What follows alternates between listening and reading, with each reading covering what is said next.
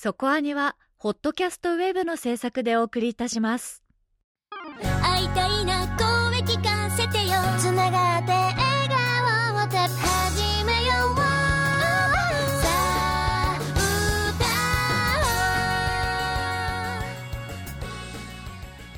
ディープじゃなくそこそこアニメを語るラジオそこアニ、そこはにえー質問が来てたのでオープニングでお答えしたいと思いますはい。長重さんからなんですけれども最終回特集以降に最終回を迎えた作品へのメッセージは次クールの最終回特集にメッセージするのが正解なんでしょうかと。いただきまああまあかなり微妙なところそうなんです割割とスルーされがちといえばスルーされがち。あのですねえーっと前回の最終回特集に「7つの魔剣が支配する」でいただいてたんですよね。はいはい最終回は15話だったんですよね。あ全15話。珍しい、そうなんですよ。で最終回特集時点では12から13話ぐらいだったんですね。はい、はいはい。っていうタイミングだと、えー今回は最終回特集には入れられないなということで、えーコメントいただいてたんですけどボツにさせていただいたんですよ。対象外ということで、はい。でもまあ今。まあ、そうなってくるとどこでそのね。思いを出せばいいのかって話っていう部分に関してはもう次クールに回してもらうのが正解ですよね。まあ最終回うんそうはい、ね。でもねこれはあのいろんな作品でこういうことって例えばね最終回迎えたけど迎えきれなかった作品とかあと2話あるけれども放送できなかったとか最近はいろいろあると思うんですよ、ね、ありましたね。そうですねあのーそういうこともあるのでこうでも最終回特集って基本終わった結末がどうだったかっていうところを話したいわけですよね。の中でまあ評価したい見終わった感想をねわけですよね。っていう部分があるのでやはり次クールの最終回だと話題性という部分ではそこまで上がらないとは思いますけどどうしても上げたいんであればそこに投稿するしかないと思うんですよ他の特集の時に急にその作品のお話を出すわけにはいかないっていうのもありますしまあでもでもこれに関してはね今後いろいろと話数に対してこう最近はいろいろ変わってきてる部分もあるので、まあ、我々がこう決めているレギュレーションもその都度変わっていくのかもしれないなとは思ってはいます。そうですね。まああくまで今のところそう。いう扱いをしてますって感じそうですね。だってネットフリックスとか全話一挙配信とか言ってもうねはいはいはい。でそういう場合はもうネットフリックスそう別扱いで特集したりとかするじゃないですか。うん。で多分ね時代の変化で変えなきゃいけないことは普通に起きてくるとは思うのでもうそう思ってもらうしかないですよね。でうち最終回特集以前は続編が決まってる作品をやらなかったそうですね。大体分割ツークル対策でということで言ってたんですけどそれもあの取り上げるようになったわけですよね。最終回特集で。まあそう続編ありそうだけど情報出てない、どうしたらいいの？みたいな、はいはい。増えましたもんね。そうなんですよね。っていうのもあるし、えー最終回で発表するものもあればとかかいろいろ変わってきたんでもうそれは OK にしましょうっていうことにしたので、まあ、その都度変わっていくかもしれませんけれども今のところは、えー次クールの最終回特集にということでお願いしたいと思います。はいお願いいたしますということで、えー、いきましょう今日の特集は。2023年秋アニメ新番組青互い特集です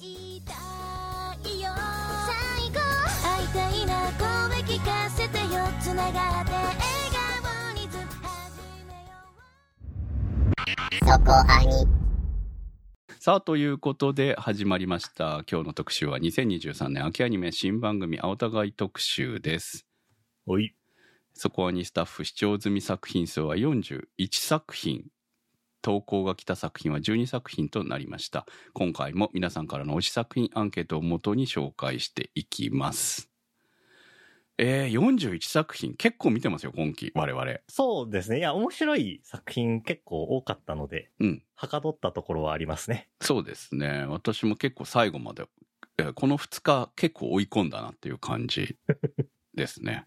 でしかも、えー今期に関しては早々のフリーレンと MF ゴーストを事前に特集してますから、今回アンケートを見ても、この2つは外しましたっていう方が、幾人もいらっしゃいました。はいはい。アンケートでもね。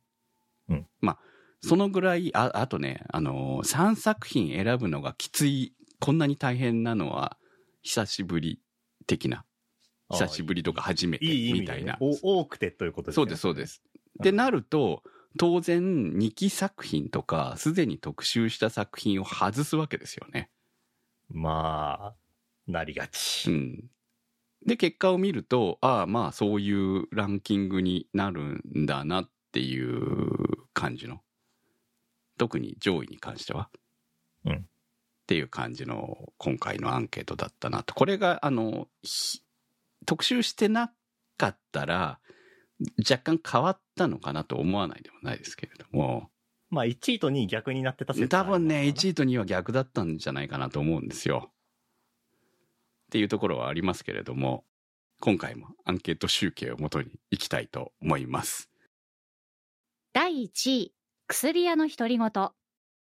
私、あの、原作を読んでいた勢だったので、あの、アニメ化するってき決まった時、本当に待ち遠しかったんですけど、やっと始まりました。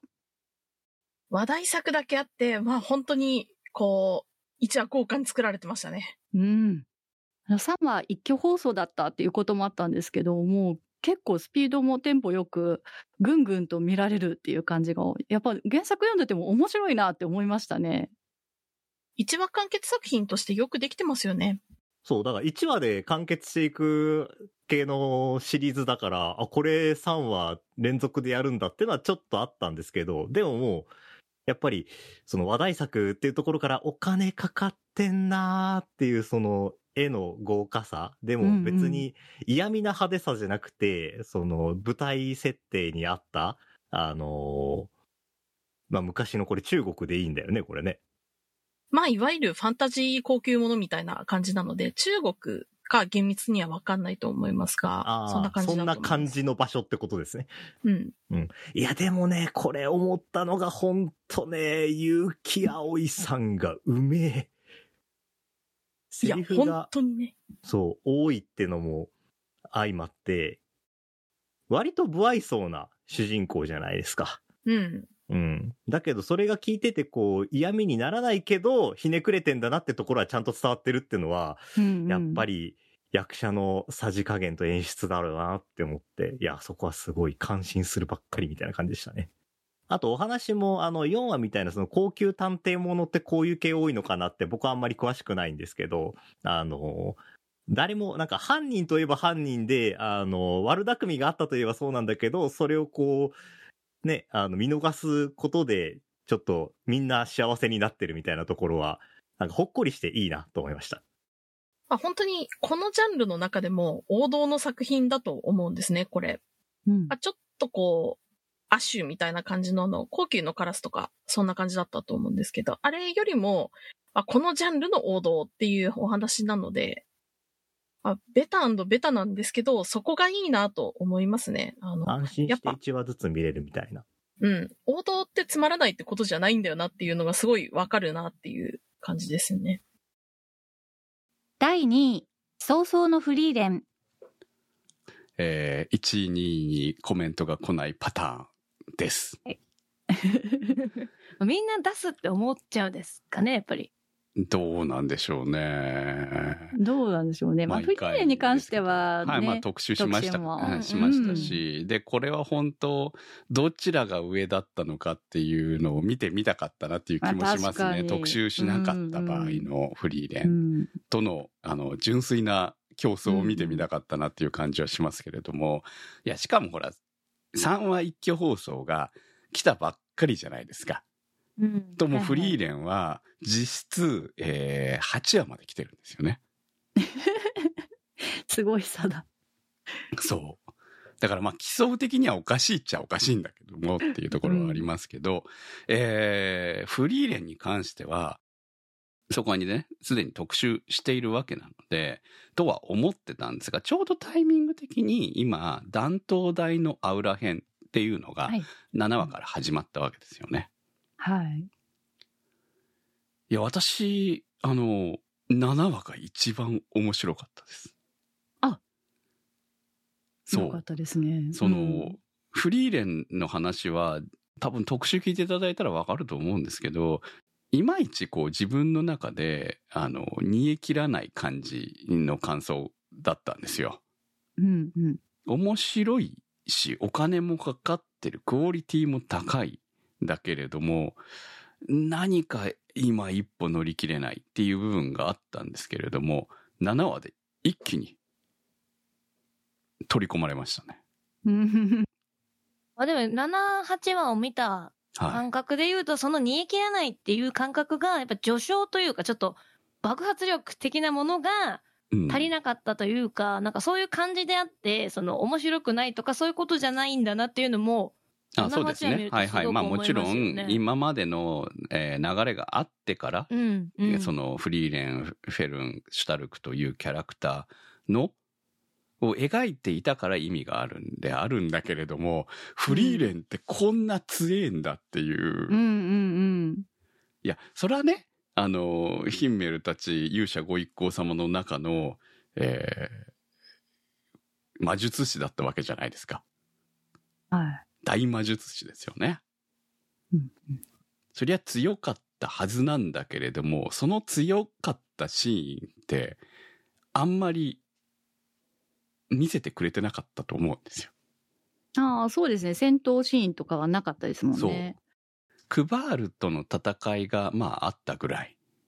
うんうんで、まあそのシーンは確かにかっこよかったんだけど、でも今回のドラードとの戦い方はめっちゃかっこよかったですよ。かっこよかった。圧倒しててよかったですよねそう。。あ、うん。私強いっていうのが本当に強いんだっていうのもありましたけど、まあその魔族に対するそのフリーレンの嫌悪感っていうのの凄さがうんめっちゃ伝わってきて、うん。最近さ、魔王にしても魔族にしても魔物にしても、そんな怖くないじゃん。うん。アニメの中で描かれる魔族って。ああ、いろんな作品においてですね。そうなんですよ。えー昔は確かに怖い敵だったような気がするんだけれども、いつの間にか、その、魔族と言いながらも、会話できるうん。存在になっていた。いつの間にか味方にもなりかねない存在になってたような気がする我々を一気に裏切ってくれるうん。魔物は怖いんだと。魔物とは会話ができないんだ。理お互い理解できない存在なんだっていう、そうよ、これだったんだよ、本当はって思わせてくれたのがすごかったんですよね。うん。ファンタジーの王道で、うんこの魔王と勇者のあのはい。関係値が、まあ王道になってしまったがために、この間の期間というか、最近は描かれてこなかったというか、そうですね。取り上げるのが難しくなったものを、こういうふうに、堂々だからこそでも違う観点というか、うん。少し違う角度で見せるっていうのがすごいですよね。こっちが本当なんだよね、本来なら。そうです、そうですうんうんうんでも、あまりにも、その、いろんな亜種が出てきてしまって、え我々はそれにならされてしまっていた。うん。だから、リュグナーとも会話は敵でやばいやつだけど、本当に会話ができない存在だというふうには思ってないわけじゃないですか。登場人物たちのように。人間、うんいわゆる人間のように。うん。でも騙、されちゃったよ。そう。そこなんですよ。うん。でもそれってある意味メタ的なもんなのかもしれないなとは思うのね。自分たちがそう思ってるのは、あくまでもたくさんのそういうファンタジーものの足を見てしまったばっかりなんだろうとは思うんだけれども、いやでもこれをいきなり今お出しされると驚くよね。でも、これって、まあ言ったら平和ボケなわけですよね。あそうですそうですそうですね。この作中で言われてるようなものだよ、うん本当に。そうそうそう。んなんかその設定がすごいうまく生きてるなって思った7話8話だったなって私も思いました。そうなんだようね。んあのシュタルクが結構ビビリ屋で、もうややだ行きたくないって言ってるところもやっぱそういった背景があったからこそだなって思うとちょっとね感慨深いなって思っそうねてました。シュタルクとフェルンの戦い方も、あめっちゃ成長してんじゃんとは思えたし、うん、いやまあフリーレンの早々のフリーレンの回収がうん。タイトルね二つ意回収が、味があるとは思わなかったです。そう素晴らしかったなと本当に思って、いやこの2話で私の中ではもう最後まで応援する決心がつきましたね 楽しみですね。はい。第3位、オーバーテイク。ひとりまさんからのコメントです。オーバーテイクが一押しです。アルドノアゼロが大好きだった私にとっては、トロイカ作品としても見逃せません。小説やコミックでの原作ありきの異世界ものやファンタジーものが多い中、オリジナルアニメで引きつけられるストーリー。映像の美しさ、オープニング、エンディングも素晴らしいし、言うことなし。はい、ありがとうございます。青木栄監督キャラクター原案が志村貴子さんということでアルドノアゼロの、えースタッフが関わって作られているオーバーテイク。前作は SF でしたけれども今回は F4 を舞台にしております。うん。いや F4 ってねはい。馴染みないんですよ。そう。あの、ちょうど MF ゴーストの回でしたっけね？はい私、え、F1 の話ですか？みたいな話をしてましたよね。はいうん。F1 はね、まあテレビとかでもやってるんで、まあ、今はね、みテレビでもなかなかやらなくなったから見てなくても、まあ F1 は見たことある人はいっぱいいると思うんですけれども、まあ作中で、えーオーバーテイクの中で描かれたのは最初 GT かな？取材に行ってるんですかね？確かね。はい。これは市販車の改造車、まあでもそれでも全然見た目違いますけれども、をベースとした戦い、えーレースなんですけれども、で、今回はその、まあ F シリーズに F1、F2、F3 ってあるんですよね。うんうんで、もちろん、らあのー、2、3になるように、えー J2、J3 のように、こう、ランクが上がっていくようなものですけど、F4 って何なんだっていうのを私は全然知らなかったんですよ。だから、めちゃくちゃ丁寧に説明してますね。わからない人をちゃんとこの世界に取り込もうっていうのが、うんすごく。もうね、見たときに、あの、この位置はすごく完璧なんじゃないのと思いながら見てました。うんね2話も本当にあのスポンサーってどうして大事なのかとか大きいチームだから小さいチームだからあのこういったところがあの熱量が違うっていうところとかも面白かったですね。そうね、そういう、まあ、うんリアルに、まあ、どこまでがリアルかはわからないですけども、うん、めっちゃ取材して作られてるんだと思うので、その、リアルな F4 という、こう、マイナーなススポーツだと思うんですよ、これに関しては。うん正直はいはいでも、ここから、えーレーサーとして這い上がっていく連中だっているわけじゃないですか。はいで、レース金かかるっていうのも、えーうんよく聞く話なんで、あとスポンサーを自分で掴んで、そのスポンサーと一緒に F3 だってそうなんだよね、やっぱりね。うんうんうん上がっていくっていうところもあるので、まあ、あの、マシンに関してはこれはもう同じレギュレーションなんですよね。はい変わりはない。まあ、そこは同じラインに立っているんだけれども、でもタイヤとかはもちろん違うので、うんお金をかけれる方がやはり強い部分はあるわけですね。っていう、おどれだけタイヤにお金がかかるのか、年間いくらかかるのかみたいな説明も全部やってくれる。ただうんやるんだけども、説明臭くないんですよ。あそうですね、はい。うんちゃんと物語を見ていると、わか、あれ？ってどうなってんのかなっていうのを気にさせ、気にする前にきちんと説明してくれているし、うんで、興味を持たせてくれる。うんで、しかもキャラクターがいい。いいですよね。うんメインの二人というのかな。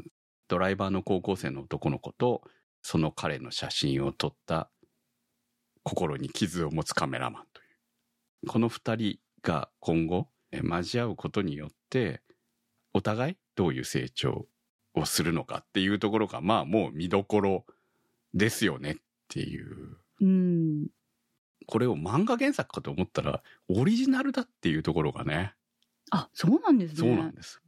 っていうところが、うんまあまだすごいなっていうところもあって。うんうんでもだからまあ先はまだ読めないわけですよ。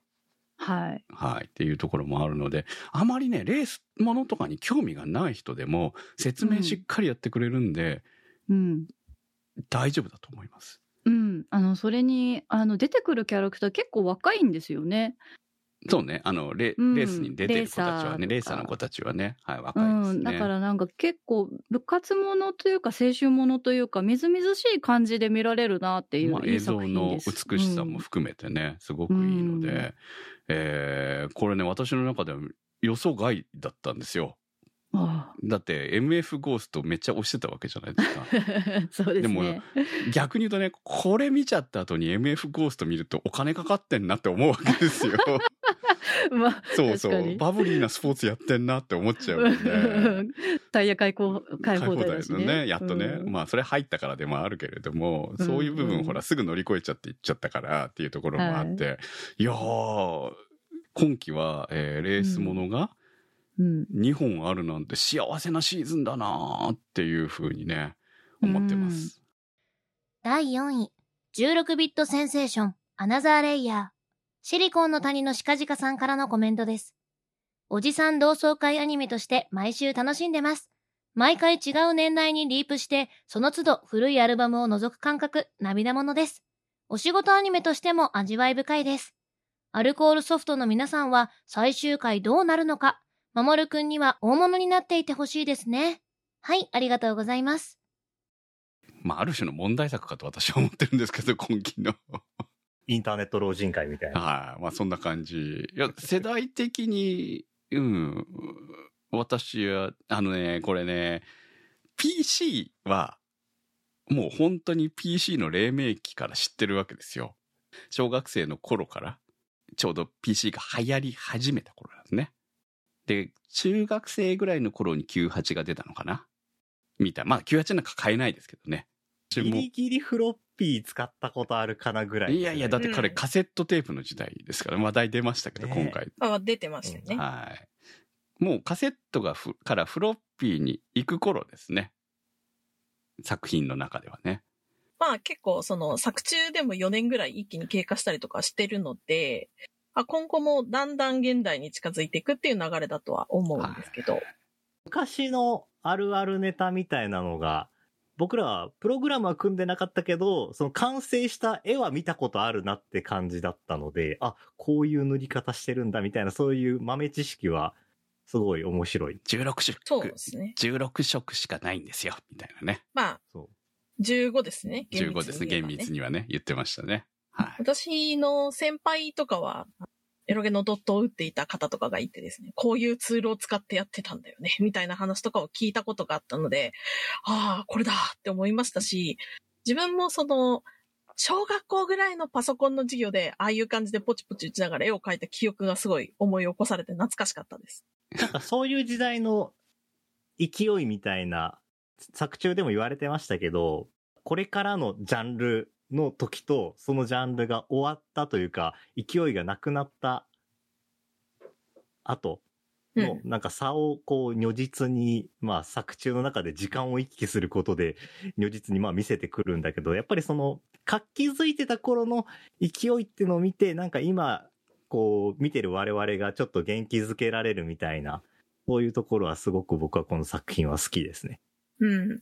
私、1話の時点だと結構まだ何者にもなれないワナビーな感じの人がうん、過去の一番栄えた時期に、こう、憧れを抱くっていうのは、それでいいのか？みたいな感想がちょっとあったんですけど、もっとガッツを現代に向けろと。そう、い、今やることに意味があるんじゃないのか？みたいなのがあったんですけど、彼女って新卒だから、一番その活気づいてた人たちとかがいる時期っていうのを知らなくて、周りの人たちはなんかドヨンとしてるし、みたいな感じだから、その、過去一番こう、暑かった時期にバリバリやってた人というのを見て、その熱をもらって現代でどうやって頑張っていくのかって話になるのかなっていう気がするので、そうだったらいいなって思いながら見てます。うんこれ原作って、あの、アニメアナザーレイヤーってなってるように、全然違う話というか、あの、主人公が違うんですよね、原作の方は。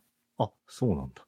会社にいる女子二人のうちの片方が主人公で、どっちかというと、その、当時、あったことっていうのを回想していく、ある種の回想録みたいな側面が強くて、まあ、割と赤裸々な話とかもあるんですよ。会社が儲かったとか、大損したとか、あんな事件があった、こんな事件があった。っていうのを、中側にいた人の目線で書いてる作品なんですけど、これをアナザーレイヤーとすることで、現代の人たちが、こう、えっ、と、過去を覗き見るみたいな作りになってるのが、こう、面白い工夫なのかなというふう、というふうには思います。うんまあ、まだね、物語的に考えると、解雇的には面白いんですけれども、アニメーションの面白さとしては、えーまだそこまでっていう感じなんで、正直。ストーリー的に。てないそうなんですよあ、そうですね。はい。いや、なんか、とはいえ私ちょっと主人公のことを好きになってきたかなっていう感じはありますね。一話の時点で、いやでも、周り熱意ないし嫌だけど、会社辞めるのはちょっとみたいなことを言ってて、その、面白い話、えっ、と、こういうゲームを作りたいんです、みたいな話をしても聞いてくれなくて、みたいなことを言ってるのをこう見ながら、いや、企画書を書いて出せ。それをやるっていうことはみんなに死ねって言ってるのと同じことなんだから、一緒に死んでほしいならそれだけの説得材料みたいなのを用意しなくちゃダメなんだよみたいな気持ちで見てたんですけど、そこはね、タマさんね、あの、プロの視点だよ、それは。そう。でいや、でもね、お金が動くってそういうことなんだよ。まあ、そう、そうなんですよ。はいだからこう、まだプロ意識がないひよっこなんだな。なんで企画書の書き方から誰も教えてくれてないからね。そういう、まあ自分でね、でもね本当はね、学ばなきゃいけないんだけれどもね。5分話して面白いって思われないんだったら、そりゃ通らないよ。あまあ間違いなく面白くないんだと思いますよ、多分。面白いところに話がいかないんだったら、それは多分説得の仕方として間違ってるんだよっていう、うんその未熟さみたいなのが滲み出てる人が、頑張りだけでどうにかしてこうっていうエネルギーがあるのがね、なんかちょっと嫌いじゃないなっていうのがあって、あの感じで頑張っていってほしいなっていうのを、なんか応援目線で見てしまいますね、ついつい。そう、あの、主人公の小川葵さんがすごい、こう、ある種テンプレの、ちょ、一昔前のテンプレ芝居みたいな、美少女ものの元気な女の子ってこんな声で、こういう芝居、こういう言い方みたいなところを、伝統芸能かなみたいな感じで演まあじてらっしゃって。伝統芸能だからね。ある意味、そうこれがね。本当ですよね。マジだからでそ、うリーフのギャルゲのヒロインの一人にいるな、みたいな感じの。そうそうそう。で、その伝統芸能を作る時代が、伝統芸能になっていく時代があって、それによって秋葉原の見見た目が変わっていって今になっちゃったんだよっていうところとか、実際に時代は動いたっていうのが、割と忘れてたなっていうのを思い出させてくれて、ちょっと僕は嬉しかったりとか、歌にもあるけど、あの、あの頃好きだったものは本当に好きだったものだし、その気持ちは本当だし、で、そのコンテンツが終わってると思われてるかもしれないけど、そうじゃないって思ってる人もいるし、思いたいよねみたいなところは、すごい共感できるところなので、そういう意味では、この話が、あの、現代に向けてどう変わっていくのか、この主人公がどう変わっていくのかっていうのはすごい気になるところでもあるし、あとはね、あの、の昔の会社にいた二人、うん。堀江由衣と川澄彩子ですよ。いや、恐ろしいですよね。川澄さんなんて2000年代の初頭の方のヒロインを総なめにした女だし、ほっちゃんも同様じゃないですか。そそうそうそう。で、ここ二人は割とさ、今風の芝居をしてるっていうのがまた面白くて。ううなんだよね。わかるわかる。より、より自然な、こう、時代は昔92年とかなんだけど、あの、芝居は自然な芝居に今の芝居がなってるので、そっちの芝居でやってるっていうのが、この小川葵さんといい感じにコントラストが効いてて、そういう目線でも楽しめるなって思ってます。まもろくんが実は何者になっているのかっていうところも気になるんですけどね。あの人じゃないよね。今の会社のね。会社の社長？社長じゃないよね。人催眠一つ間でいけるって言ってる人。そう。いや、めっちゃ出世してて、こう、現代で再会するみたいな。いやそれはね、あるんじゃないのかなって思ってるんですけどね、アニメとしては。やっぱりそれでこそ物語かなっていう気がするんで。まあ Windows 言ってた時、あんなこと言ってる人いたんいたのいや、いたんだと思うけど。いやいや、あれは Windows95 の頃ですよね、まだね。だって好きだったハードが死95のぬかもっ頃て。は、た、あーまあでもそれは多分あいろいろあったのはじ時代的にね。だって当時は本当機種専用のゲームだったわけですよ。だってあれ DOS 用のゲームって言ってたから、言ってましたね。そう。だから98は98用のゲームなのうん。X68000 はそれ用のゲームが出てた。で、Windows になったら、他機種でも Windows 用のソフトだったら一緒に動くようになったわけですね、そこでね。うん。まあ、その前にドス V っていうのが入ってきてみたいないろんな時代の変化はあるんですけれども。はい、まあでもまあね、いなんか、ろんな。あれ、はい一周回って今ある話ですからね。Xbox なのか、はいプレイステーションなのか、はいはたまたみたいなチームなのか。はいはい。まあでもメー、カーが好きないネタなんですよ、ああれは。多分ね本当に。はい、そういうことなんだろうなと思います。はい。まあ、あの、どういう、物語としてどういう結末を迎えるのか楽しみですよね。第5位、ティアムーン帝国物語。長重さんからのコメントです。底アニ的に言うなら、悪役令嬢に外れなしな今期の悪役令嬢枠です。断頭台を回避すべく未来改変に挑む物語です。自分的には、やはり何の役得もなく、死に戻り前のミーヤにひどい扱いを受けていた次女アンヌが、処刑を前に幽閉されているミーヤのもとを訪れて、アンヌなりに一生懸命の気遣いをしてくれたこと。その案でも帝国の崩壊の影響で妹を亡くしていたって話も含めてグッときました。死に戻り後、そのアンヌの心根を知っているミーヤに目をかけられて、ミーヤの側近として純粋な目で、さすがミーヤ様とミーヤに期待という名の圧力をかけ続ける展開も大好きです。原作小説がかなりの長編作品なので、今回どこまでアニメ化されるのかわかりませんが、ミーヤ的には宿敵枠であるシオンやティオーナと意図せず友情を育んでいく展開をアニメでどう描くのか、ポンコツ工女ミーヤの勘違い系主人公ぶりも含めて楽しんでいきたいと思っています。はい、ありがとうございます。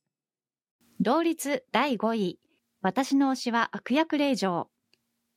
はい。ということで、第5位に2作品。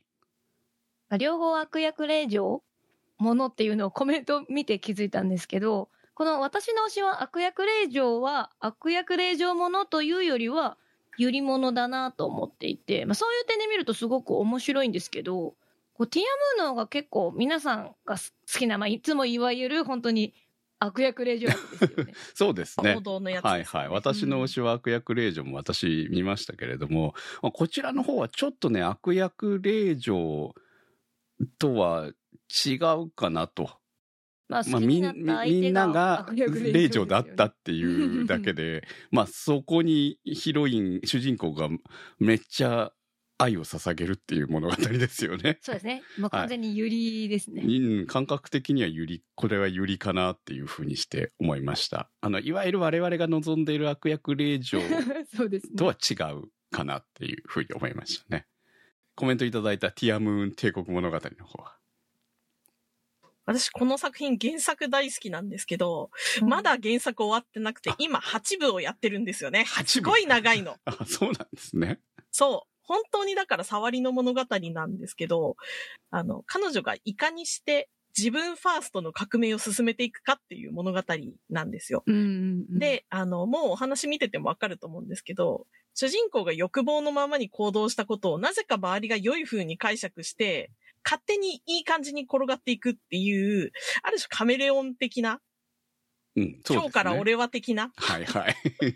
そういうお話、悪役令嬢今日から俺はみたいなお話なんですよ。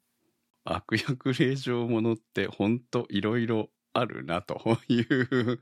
まあでも、あのー別にこれは令嬢では全然ないんですけれども、まあいわゆるマリー・アントワネットなわけですよね、これね。まあ、そうですね。うん、うん言ってしまえば。断頭台に立つ姫だった彼女が、そうなりたくないがために改変をするわけですね。あまずはどん底を見て、それよりちょっとマシな方向に行けるように頑張っていくっていうお話なんですけど、彼女自身はやっぱ貪欲な人間なので、それだけでは満足できないと。より幸せになる方法を求めていくっていうお話で、私はそれが好きなんですよね。ハッピーエンドよりもさらなるハッピーエンドを求めるっていう貪欲さがすごく好きで、主人公の。夢じゃないんですもんね。彼女としては一度経験している地獄なわけですよね。本当の話、本当の話なわけですよね。原作は長いということですけれども、十分3話まで見た感じでも面白いところなので、この貪欲さで、えーどういう風に改変していくのか、楽しみに見ていきたいですね。あと私この作品はオープニングがめちゃくちゃ好きなので、ぜひ一回聞いてみてほしいですね。ですわってやつ。第7位、ブルバスター。同率第7位、シャングリラ・フロンティア。はい。シャングリラ・フロンティアはスタッフ誰も見ておりません。はい。珍しい。ブルーバスターは、えー、我々が好きそうな、お仕事ロボットものですね。そうですね。このジャンルだととりあえず、とりあえず見るかということになってしまいますね。そうですね。うん。あの、まあ、なんとなく、やはりパトレーバーとか、大ガードとか。企業ロボものですよね、いわゆるね。そうですね。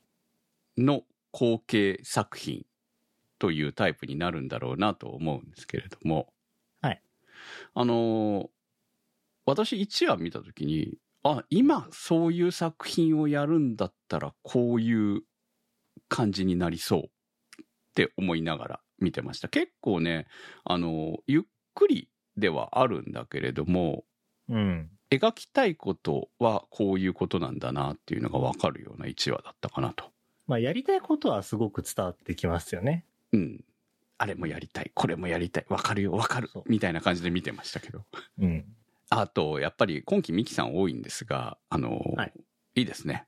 ああ、これはいいですね。あの、犬に対して、あなんかね、あの、ニコニコしてたりするところとかは、すごく切ない感じがしていいですね。そう、そうね。まあ、あの、離婚？離婚はしてないのか、まだ。離婚調停中。っていう感じでねキャラクターらを見る限りだと離婚調停中のキャラって、こう、ドラマじゃないんだからさ、みたいなうんね。え、でもなんかそこの話ちょっとこっからちょっと知りたいなというぐら。はいいはい。まあ、にぐらい、あの、ミミキさんのキャラクターはめちゃくちゃ魅力はありますね。まあ主人公も陰キャがただ頑張ってたんですって、はいあそこまで泣かれると、うんそっか、辛かったんやなぐらいの、うんあの、やっぱりこう、弱みを見せられるとちょっとほだされるところはありますよね。はい。うんまた、ただ、事件的にこれ、もうすでに国がは動かないとまずいんじゃないのという内容なので、そこに対する設定の疑問みたいな、こう島を守りたいっていう小さな、こう、まあ、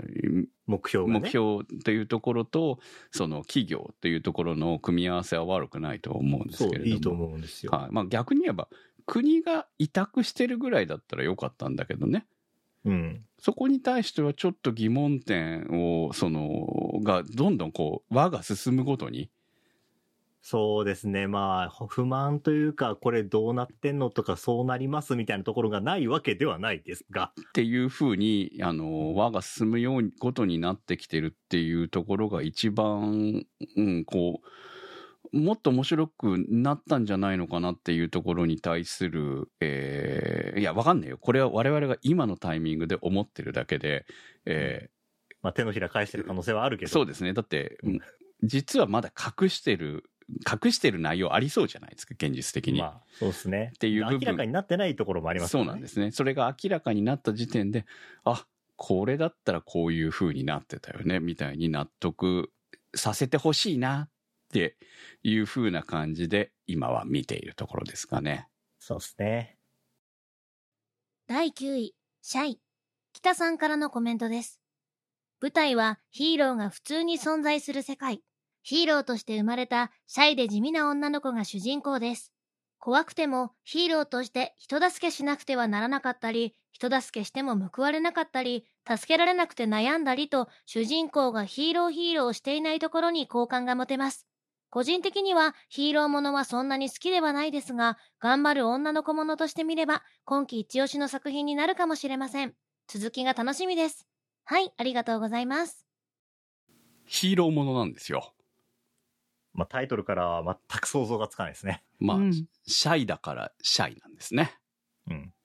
ちょっとね、あの、現実が今あまりにもきな臭いわけじゃないですか。厳しい話が出ちゃいまそうしたね。なんですよね。ってう。いう、このタイミング、えー突然現れたヒーローたちのおかげで戦争がなくなった世界の物語というのは、ちょっと受け入れづらいっていうのが思えるし、そう今だからこそっていう、このね、そううんただあまりに現実が辛い話がそう、ヒーローものに辛い時期ですよね、うん。今ってね。まあ、だから、まあ、だからこそいるとも言えるんだよ。そうなんです。だからこそ、うん。ファン、ファンタジーとかアニメとかで。目指すところとして、ね。うんそうそう、正しくもあるっていう感じではありますね。まあ、今回の作品ではたくさんのヒーローが出てきて、はい。うんえーまあ、世界を救っていくという物語なわけですけれども、まあ、それ込みと、えっとは、主人公の成長という。そうですね、シャイの成長だと思います。まだシャイはね、なったばかりというところで、まあ、苦手、えーシャイな？シャイなわけですけれども、日本のヒ決めたんだーロろうって。ー、誰なんですかね？あの、君はシャイだからシャイだっつって。いや思ったのは、はい。主人公がやっぱ実際の、こう、中学生、高校生ですらないのかって感じですけど、未熟だから言える綺麗事ってあるなって思って、そこは、あの、主人公の年齢が高いとちょっと嘘くさく聞こえるところが、あの、今はそのまっすぐさでいいんだよって思って見てる。そうですね。まあ、対照的に、あの、スターダスト、まあ、まあこれもミキさんですけれども。いや、これかっこよかったっすね。かっこいいんですよねこいつかっこいいっすね。そうそう、うんスターダストっていうキャラクターのミキさんが、まあ、イギリスのヒーローですけれども、どちらかって言えば、冷たい男なんだけれどもうん、ヒーローとしての優しさはあるって感じですね。まあ、理解はできるけど共感できないって、まあ劇中でもサイコパスって言われてたけど、まあそういう系のそうですね人で。すけど、でも別に情情がないわけないわけじゃい。ないですよね。うんうんそでもこうするなら君こうした方がいいよねって言えちゃう人みたいな感じですよね。う。そうね。そう。相手が傷つくことが分かっていても言えちゃう人ですよねそうそう。でもそうしないとヒーローはできないよ。だったらやめちまえっていうのも正しくはあるわけですよね。そうです。ね。うん。そのぐらい優。しさですね。そうなんですよね。まあそれを中学生に言うことはきついことだとは思うけれども、ヒーローに目覚めてしまったばっかりに仕方がないことではあるっていうことだよねっていうねで逆。に期待してる人に、期待っていうか、変わった方がいいだろうなっていうことしか言わないみたいな。そうですね。うんはで、できなかったらもうそれまででしょみたいなとこい、ろで。うん。そうそう。あと面白かったのは、まあ、2話でもう3話をやっちゃったみたいな感じですよね。ああ、一区切り。ものを2話の段階でやって、で、3話は日常会で一般人が、そのままヒーローのところに、ヒーローの秘密基地まで行っちゃうっていうところも含めて、連れてくるんか面白いまあまあ、巻き込まれたからな。そうそう、うん巻き込まれたんですけどね。で、この二人の関係が若干有利感があるんじゃないかと思って見てるんですけれどあもあ、。小石川さん、ちょいちょいこう、あの、男の子言葉みたいになるの可愛い。はいうん、かわいい。小石川さんもいずれヒーローになるのかなって一瞬思ってたんあ、どう。なんだろうな。うん。ありえそう。ねありそうだし、一うん般人枠としてこのままでも全然。まあ、そうですね。うんそう。あと、あはの、大量発生する杉田智和さんっていう。はい、そうですね。それも良かったですね。ユニロード今は井上期杉田さんとミキシンさん、はい多いっすよね。そうですね、今期ね。そう。ユニロードは何者なんでしょうね、本当にね。ユニッチです。ユニッチは。ユニッチ、あの、マスクした状態でご飯食えるのかな？気になるんだけど。ユニロードなんでボルシチ作ってんの？まあ、ロシア料理だからっていうのはまあ、わからない家庭的なところがないと、はいうさんくさすぎるからじゃないですか。はあ。絶対企んで裏切りそうみたいな。あの、まあ低音の井上貴子が出てきそうみたいな感って見たじするじゃないです目がすでになんか怪しすぎなんですけどね、ユニロか。ードは。だから、だから、家庭的な面を見せてるんだよ。はあうん。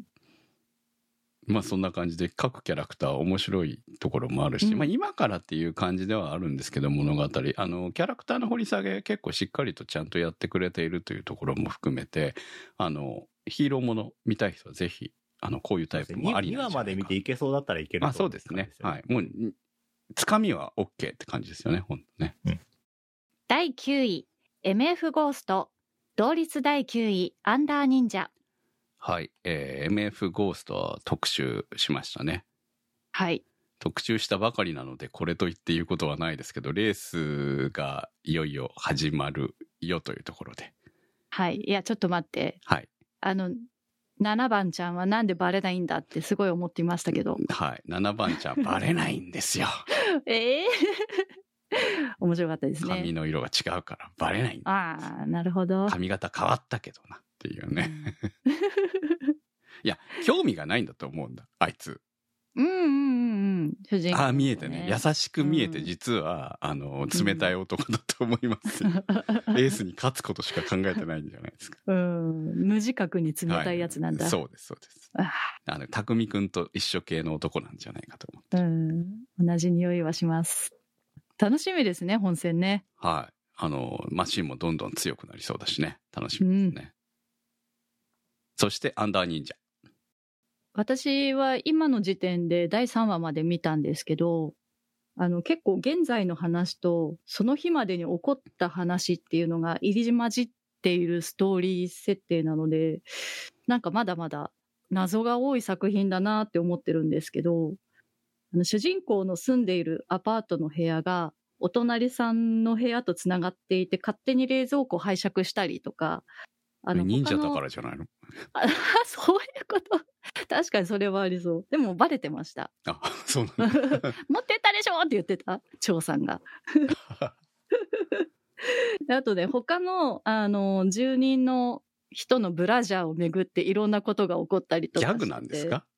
いやー、なんだろうな。なんかすごくそういう、ギャグ。うん、アングラな世界で、しずしずとした感じもあるんだけど、ギャグっぽい感じが、すごいね、じわじわと癖になる感じが面白いなって思ってます。ここからは船外となります。希望の力大人プリキュア23おいでやす小田氏春さんからのコメントですあの頃夢見ていた職業について他人から見ると思い描いていた自分になったはずの夢原のぞみたちが社会人になって大人社会の世知辛さに揉まれながら生きている現実それでもあの頃の純粋さを失わずに突如現れたシャドウから教え子を守るために再びキュアドリームに変身するのぞみの姿に胸が熱くなりました3話終了時点で3人が再びプリキュアに変身し、スプラッシュスター組のヒューガサキとミショウマイも出てきたので、これからますます楽しみです。続きまして、フェビさんからのコメントです。元より娘と一緒に見ていた作品で、彼女たちが大人になって苦悩しながらも、それぞれの夢に向かっていく姿は、嫌が王でも娘と重なってしまいます。また、当時の年齢とコスチュームで変身し、いい感じで見せてくれるアクションもかなり見応えがあります。今後どんな展開になるのかわかりませんが、親心120%で見守っていきたいと思います。ちなみに娘はレモネード、私はミント推しでした。続きまして、笹メガネさんからのコメントです。今回の元になったイエスプリキュア5は、2人ではなく初めて大人数の戦隊もののような形式を採用したプリキュアになっており、主役となるキャラの人数も多い分、劇中で大人になって再会したシーンは、まるで同窓会のようで、お酒を飲んだり、仕事の話などをしていても、かつてのワイワイとした仲のいい雰囲気が健在なのも、プリキュアらしくてやっぱりいいですね。私はこの作品はてっきりプリキュアに変身せずに物語が進むものかと思っていたら、なんと望みがメタモルフォーゼ。大人向けだからといってはしょることをしなかった変身バンクや名乗りもエモさを引き立てております。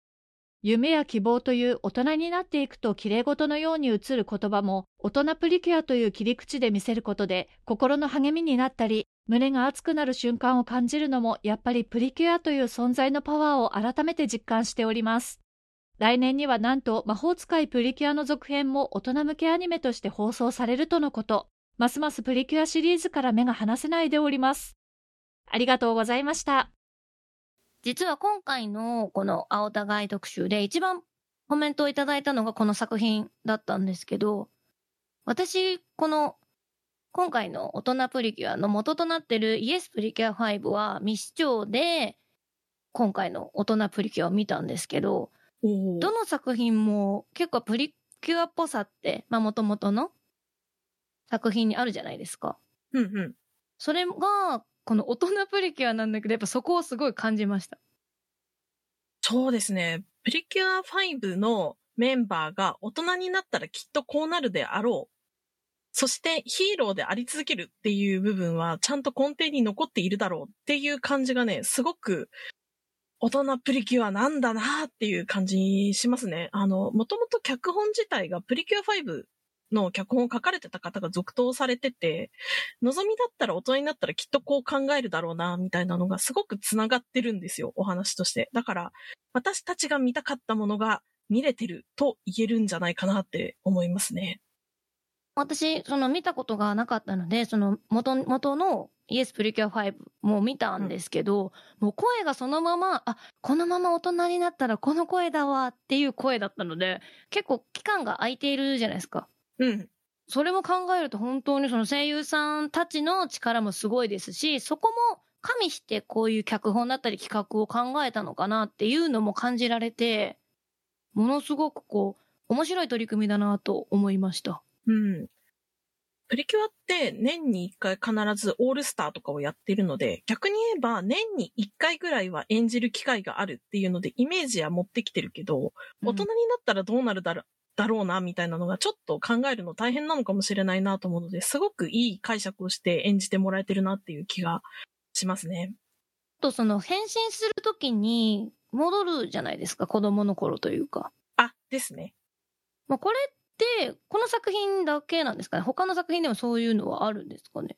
ああ、これ、ハートキャッチプリキュアとかで起こってた現象で、多分歴代この設定だと思うんですけど、変身すると若返るがデフォルトのはずなんですよ。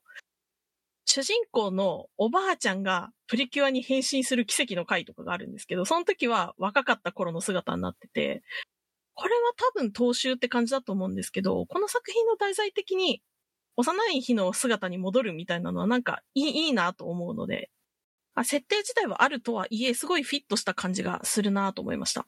まあですし、その戻るっていう設定に何か裏がありそうな今ストーリー展開で、プリキュアってどちらかというと1話完結のイメージがすごくあったんですけど、ワンクールで多分こう続いていくのかなっていうのもありますし、こういう女児向けアニメというか、例えばセーラームーンとかプリキュアもそうですけど、仲間が一人ずつ増えていってっていう感じなんで、例えば1話で一人だったら次が二人三人みたいになっていくのが、まあ王道だとは思うんですけど、今回の大人プリキュアは1話で1人とか1話で2人とかこう被っていかないというかちゃんとお当番会はその人しかプリキュアにならないので今後これがどういうふうにこの子供の頃に戻るっていう設定があるそのお花が咲いてるじゃないですか。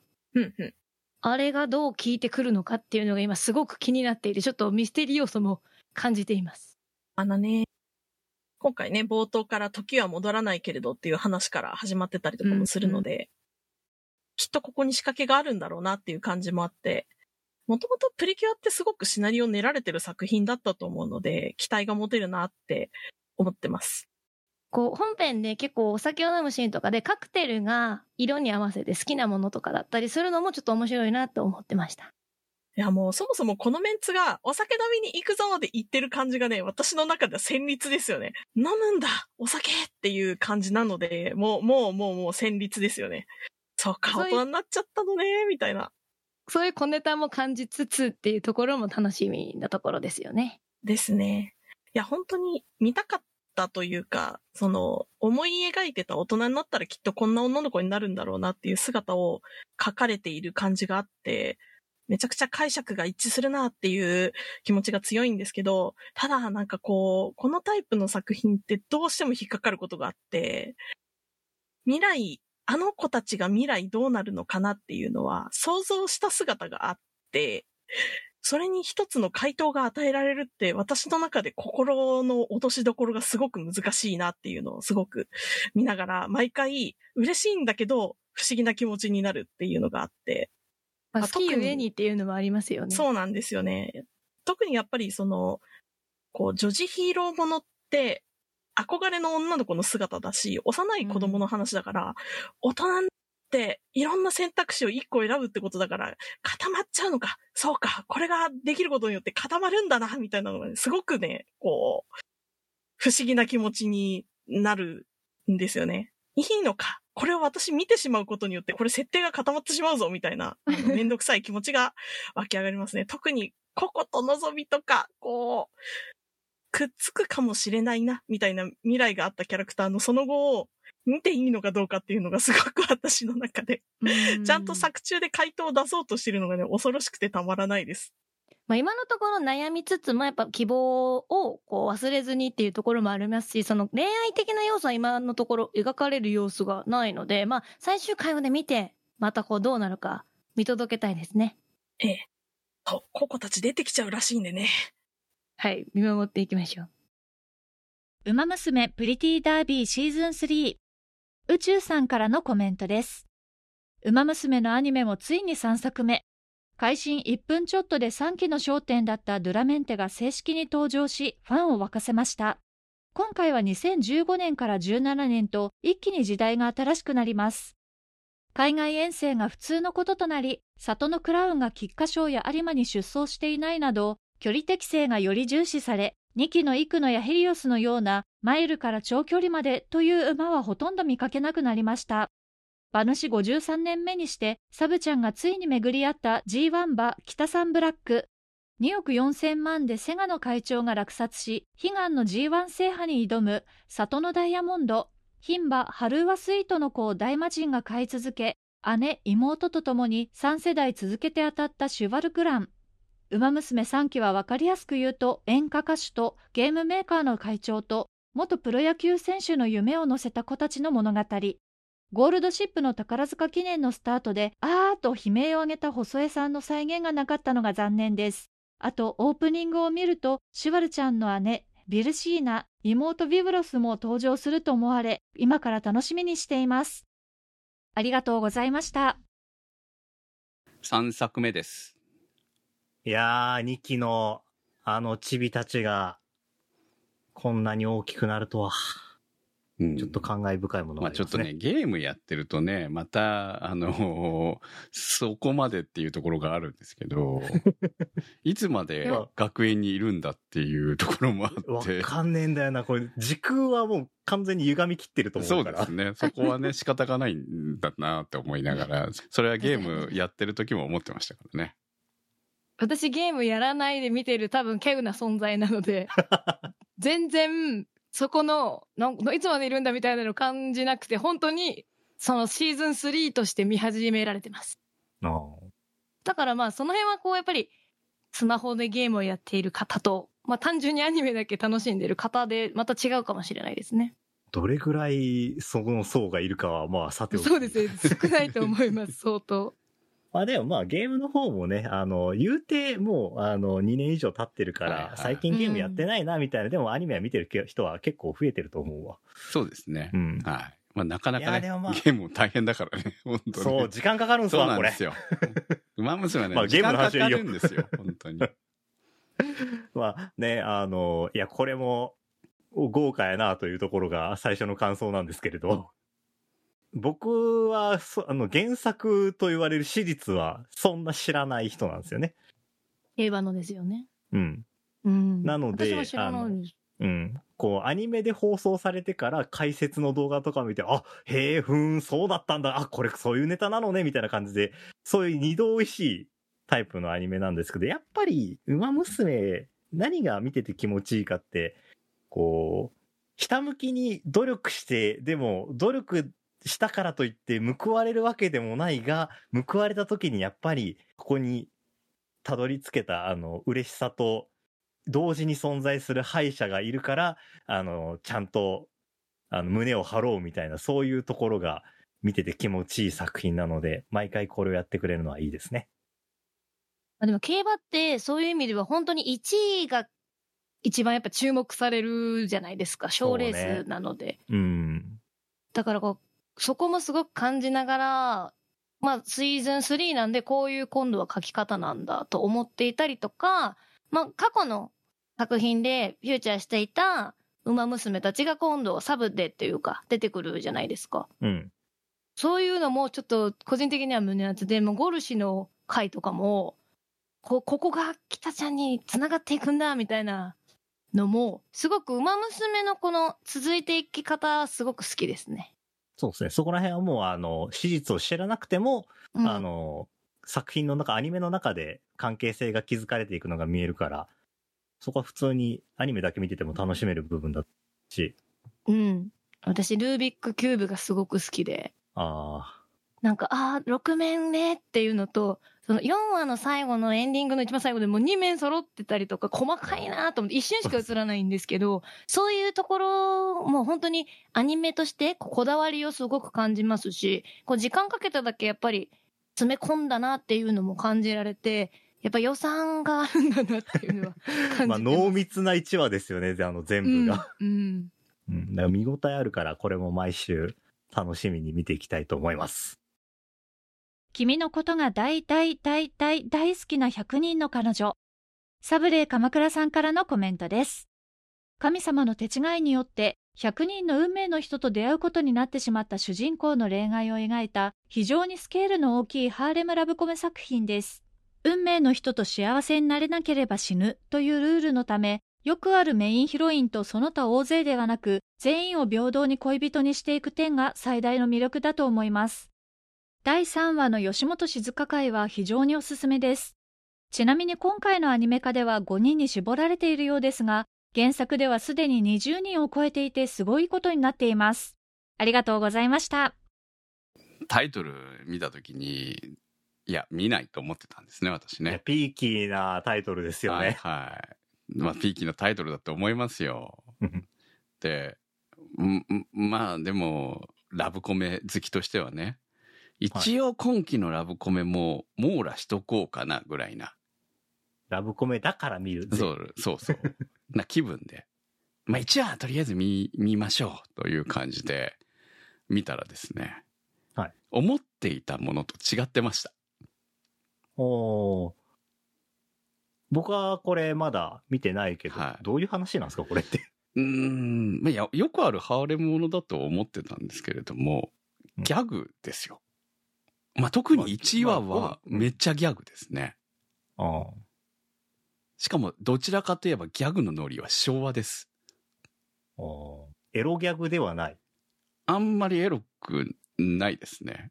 あまあ、えエロ、うーん、えエロ系ではちょっと違うかな。まあ、あの、基本的にこの、主人公が、ずっと100回告白して全部振られたと。はいはい。その主人公が恋愛の神様にお願いしたら、お前はモテるぞと。ほただね、間違っ、間違っちゃってですね、一人で、運命の人は一人でいいのに、運命の人が100人いると。うん運命の人と出会った人間はその相手と愛し合って幸せにならなければ死ぬというルール。ああ、大変じゃないですね。そうなんですよ。それを言われたので、彼は、すべての運命の人を幸せにしなきゃいけなくなっちゃったわけですね。もうこの時点でギャグなわけですよ。ああ、あ、なんだ、告られるのが目的じゃなくて、はいちゃんと相手を幸せにしなきゃいけないって話？そうです。相手のことをちゃんと愛してあげなきゃいけないんです。付き合100人わないきゃるのに今100人出会えばですね。だから出会ったらですけど。今のえじゃあ、私以外の人とって言われたら終わる可能性あるってこと？あでも、あな、うん。他の子も、あなたもみんな幸せにしないと死んじゃうからっていうこと。にメガプレイボーイかよ。いや、まあ100人に告白できる時点ですげえメンタリティだなとは思うんですけど、うん。まあそうですね。はい漫画ですね。漫画ですね。いや、だから本当漫画なんですよ。やっぱ原作漫画だ、漫画だろう、あだと思うんですけど、漫画だけあって、まあ、ハーレムものっちゅうよりかは明るい、あの、明るい恋愛ギャグアニメみたいな。あ、そうですね。どちらかって言えばそんな感じかな。はい。いやね、あの、キャスト豪華で、そうですね。まあ女の子が面白いけど。あ主人公の愛情蓮太郎くんを、まあ名前も名前だけど、愛情蓮太郎くんを好きになる子たちが、まあ確かにね、キャラが濃くないと面白くないわけで、こういうのって。まああ。可愛い子ば5人っかり。あはい。なんか、あの、コメントいただいてましたけれども、今回は5人に絞ってるみたいですね。あこの公式のページににいる5人ですねだと思いますね。はい。原作では20人を超えているということで。大変やな。いや、だから本当ね、いや、た大変だなと思う。100人のまず女の子を出すということじを考えてる時点ですげえなって思った。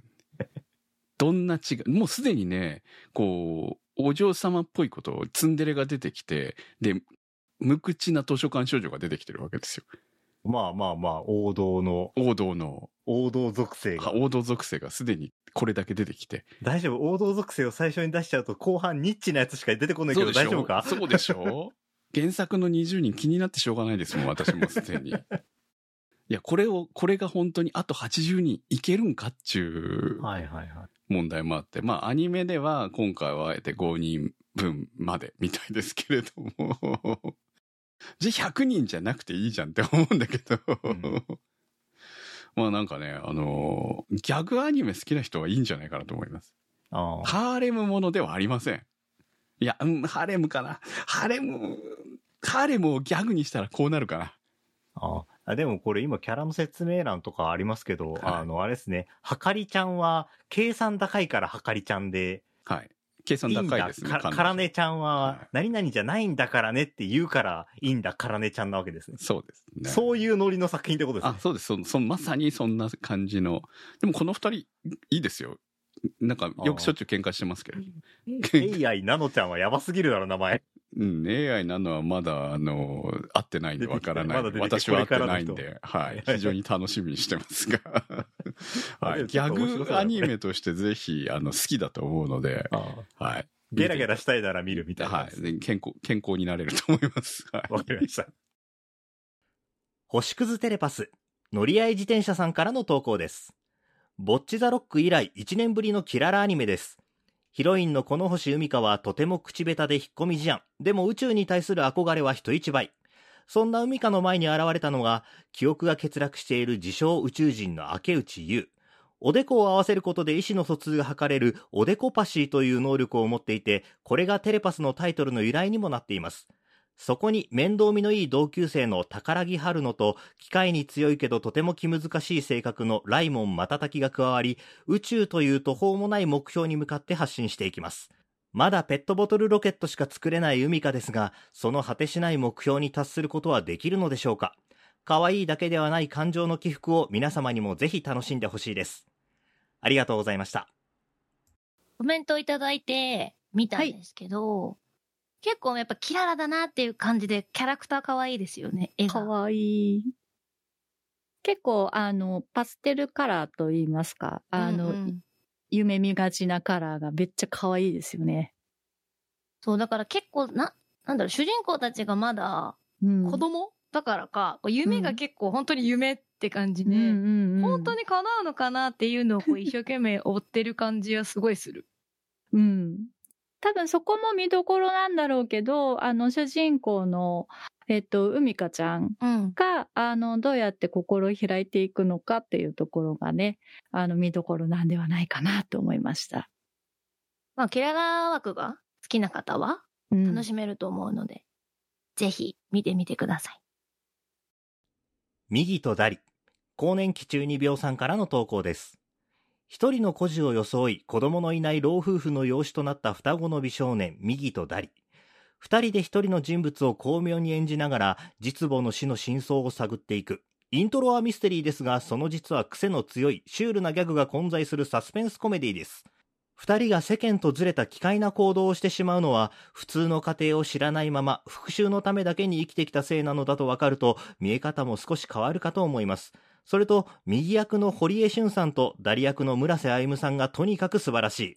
一人二役かと錯覚するぐらい声が似ている時もあれば、二人の性格の違いが明確に表現されていたり、まさに変幻自在。原作よりエピソードがかなりはしょられているようですが、私は全く気にならないです。これもアニメ制作当初から関わっていたとされる原作者、佐野奈美さんのおかげでしょうね。今年8月、癌で急逝されてしまいました。残念でなりません。ありがとうございました。私タイトルでさ、結構ミステリーだと思ってたんですけど、あこれ、まあミステリーなところはあるけど、コメディだよね。あの、本当にコメントにいただいている通りの、あの、こサスペンスコメディで面白いよね。うん。で、こういうシュールなギャグが好きな方は絶対面白い作品だし、うん。まあとにかく声優さんの演技がすごいから、うん。もう豪華だよね。いや、本当ね、あの、右と誰分からなかった、最初。いや、そうだし、その、おうんお母さんとお父さんも 苦節用で、もう本当に見てほしいなと思う。そういう点でも楽しめると思うし、これからどんどんね、ミステリー要素もちょっと、やっと進んできそうな感じはするので。うん、気になる方は見ていただければと思います。新しい上司はど天然。サトシさんからの投稿です。2話で主人公とど天然上司が仕事で遊園地へ行った時に迷子の男の子を見つけ上司がインフォメーションセンターへ連れて行くんですがセンターのお姉さんが子供の名前を聞いてるにもかかわらず上司が自分の名前を答える場面は腹を抱えて笑ってしまいました。その他にも思わず笑ってしまうシチュエーションがいっぱいあり自分の上司もこんなに楽しい人だったらいいのになと思ってしまいます。軽い気持ちで見れるいい作品だと思います。ありがとうございました。タイトルとこうキャアイキャッチというかこう絵絵を見て BL なのかなと思ってたんだけど、全然ただの癒しアニメだった癒し枠でしたね。私も同じこと思ってました。こう声優さんがねうん。こう BL っぽ声優さんが梅原さんが上司の役なのでちょっとそういう吐息がわちょっとかっこいいってなるんだけどとにかく可愛いよねかわいい。癒されるので、ぜひ毎週の癒し枠で見ていただきたいですね。最果てのパラディン、鉄旅の山の王。セントマントナームさんからの投稿です。豊作の今季一番楽しみにしていた作品です。登場人物たちの地に足がついた生活感や種族ごとの性質を反映した丁寧なキャラ設定、派手すぎない魔法体系、死に対する畏怖の念など、隅々まで考えられていて、うんうんと納得しながら鑑賞しています。いつかウィルたちの英雄譚を B の歌声で聞いてみたいな。ありがとうございました。ここからは続編ものとなりますけれども「最果てのパラディン」ですが2021年10月スタートの作品でしたねちょっとねやっぱりね覚えてなかったです久しぶりだったのででちょっと昔の最終回特集とかチェックしたら非常に好感触で終わった作品でした。えーただね1話見てもふってキャラクター覚えてるんだけどどんな作品だったかなっていう感じだったのでやっぱり2年空いてるなっていう感じはありました。あのー転生ものなんだけど中身は硬派なファンタジーですね。すごくストーリーもゆっくり丁寧に描いているという感じで。であとハーフエルフと人間の寿命話が出てきたりとかあタイムリーだなと思ったりとかする部分もあったし転生ものだけど純ファンタジーを見たい人っていうのはぜひおすすめかなと思います。ドクターストーンニューワールド。ラムスデン現象さんからの投稿です。購入済みの原作を今回も封印しアニメ化される未知のストーリーを楽しんでいます。オープニングの曲調がいつもと違うなと思っていたら3話目で驚きの展開が相変わらず2クール目も面白いこんなに心がワクワクドキドキするのに先行きに不安な気持ちが一切ないのはこのキャラクターたちと作品がたどり着く絶対的ハッピーエンドを信じているから視聴するたびに力をもらえる王道のジャンプ作品です。ありがとうございました。第3期の第2クールということで結構ここまで長くてまあ序章って感じだったので結構見逃していたりとか見てない方もいると思うんですけどコンクールは本当にもうここからだっていうところまでやってきてるのでまだ見てない方は流水編からまとめて見ていただけるとかなり今盛り上がってるところで楽しめると思いますので見る価値があるぐらい私はもう毎週楽しみに見ているのでぜひ見逃してる方見るのが止まってるよっていう方は見てほしいなと思います。はい。ということでアンケートたくさんの投稿ありがとうございました。続きましてスタッフおすすめ枠です。ドッグシグナル。アマゾンプライム見てたらプードルが2匹並んでる画像があってなんじゃこりゃと思ってうんうん。見たんですよ、NHK 放送の犬しつけアニメでした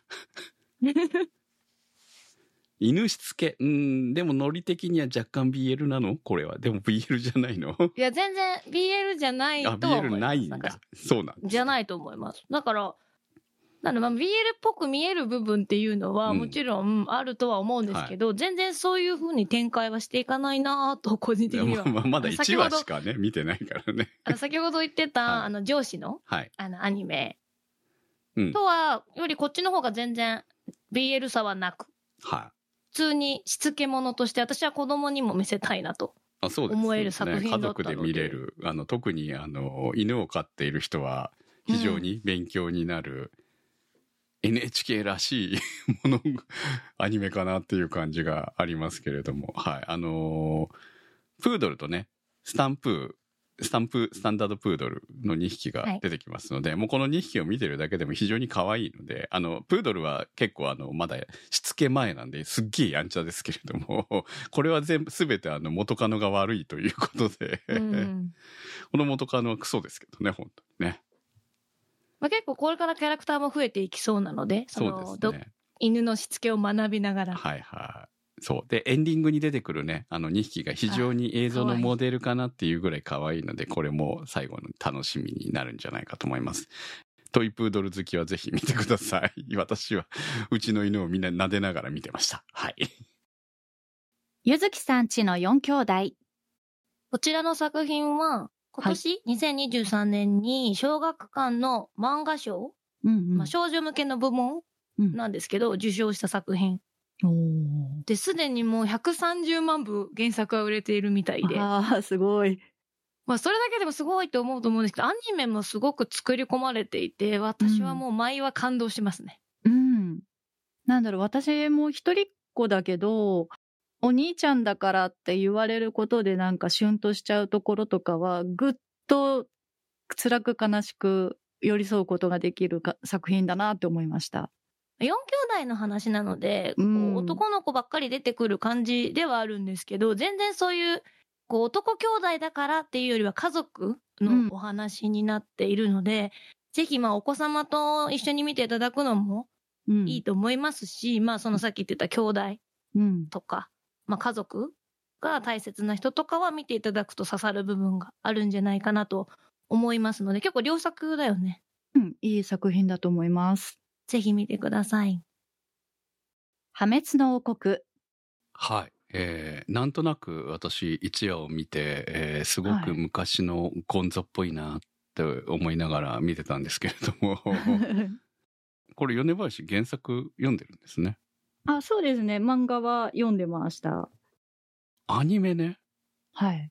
面白いとかいう感じじゃなくて、エログロギャグ含めて令和初期かよと思いながら見てたんですけど、私。あ、そんな感じで見てたんですね。はい。だから、すごく、その、私と米林の感想が全然違う感じで面白いなと思って。うんうんうん。私の中では最初、ああ、そんな、昭和初期、まあ、令和初期ぐらいだったらこんなアニメやってたよね、よく、みたいな感じで見始めて、はいで、そういうタイプの作品なのかなと思ってたら、2話3話とどんどんどんどん話がおかしくなっていって、うん。まあ確かに復讐劇なんだけど、そのスマホおかしくないみたいなところとかいろいろ。あ、確かにちょっと時代も今の方が進んじゃったっていうところありますかね。ああ、古いんですか？うん。いや、そこまでは古くはないと思うんですけど、うん、あの、その、この後ももっとぐちゃぐちゃになってきますよ。話的にはね、3話まで見て、え、こいつがヒロインだなとか、こいつこの後ずっと出てきて戦うんだろうなとか思ったキャラクターがバンバン死んでいってるんで、うんうん意味がわからないみたいな。私の感想はシリアスの皮をかぶったおバカアニメだと思ってるんですけども。確かに、うん。ちょっとね、あまりにもやられた感があって今回取り上げました、私は。はい。問題作だと思います、これは。うん。影の実力者になりたくて、セカンドシーズン。影実。もう我々の大好きな影実じゃないですか。安心と安全の影実。はい。あでもね、今シーズンは、えー最初のエピソードは、ちょっとね、めっちゃ展開早すぎて、何、何が起きたのかな感じはあったんですけどね。あ、そうですか？はい僕は大丈夫でしたけど。まあ、早すぎる杉田さんの退場とかめちゃめちゃ面白かったです。そうですね。ひどすぎるだろ、あれ。はい。まあ、らしいなっていうのが、まあ、この作品らしいなっていうところだったっていうところもありますけど、えーまあ、最新エピソードは新しい物語に入りましたね、またね。そうですね。ああ、そこと、まあ、敵対になるのか、これみたいな。ちょっと争うみたいな感じになってて意外でしたよね。そうなんですよね。あ、でも、すシャドウ様、勝手にやってることよく分かってないからね。そうですね。あの、シャドウガーデンがやってることとシャドウ様は一切関わりがないからね。そうなんですよね。まあ、それが面白いところではあるんですけどねいや、でもな、今回あの、声優さんのね、あのね、力押しっていうか、ゴリ押しがね、すごいですよね。福潤さんの、えー、って、2回もなんか言わせるとか、本当にそう思っているのかみたいな、もう、天丼が多い。まあ、でも、そのバカバカしさ、そう、それが面白いのがね、ずるい。はいそうですね。ジョン・スミスですね。ジョン・スミス。はい。また声が変わるのか。ですね。うんまあ、それも含めてこの作品の面白さでもあるので、アリンスさんも面白いですね。本当にね。変な人でしたね変。な人でしたね。綺麗に騙されているというところもね。はい。いや、まあ、どういう結末を迎えるのか。まあ、最終回はないはずなんでね、まだまだね、えー楽しませてくれるんじゃないかと思います。ゲラゲラしたいと思います。はい。ということで、スタッフおすすめ枠でした。今日の特集は？2023年秋アニメ新番組青互い特集でした。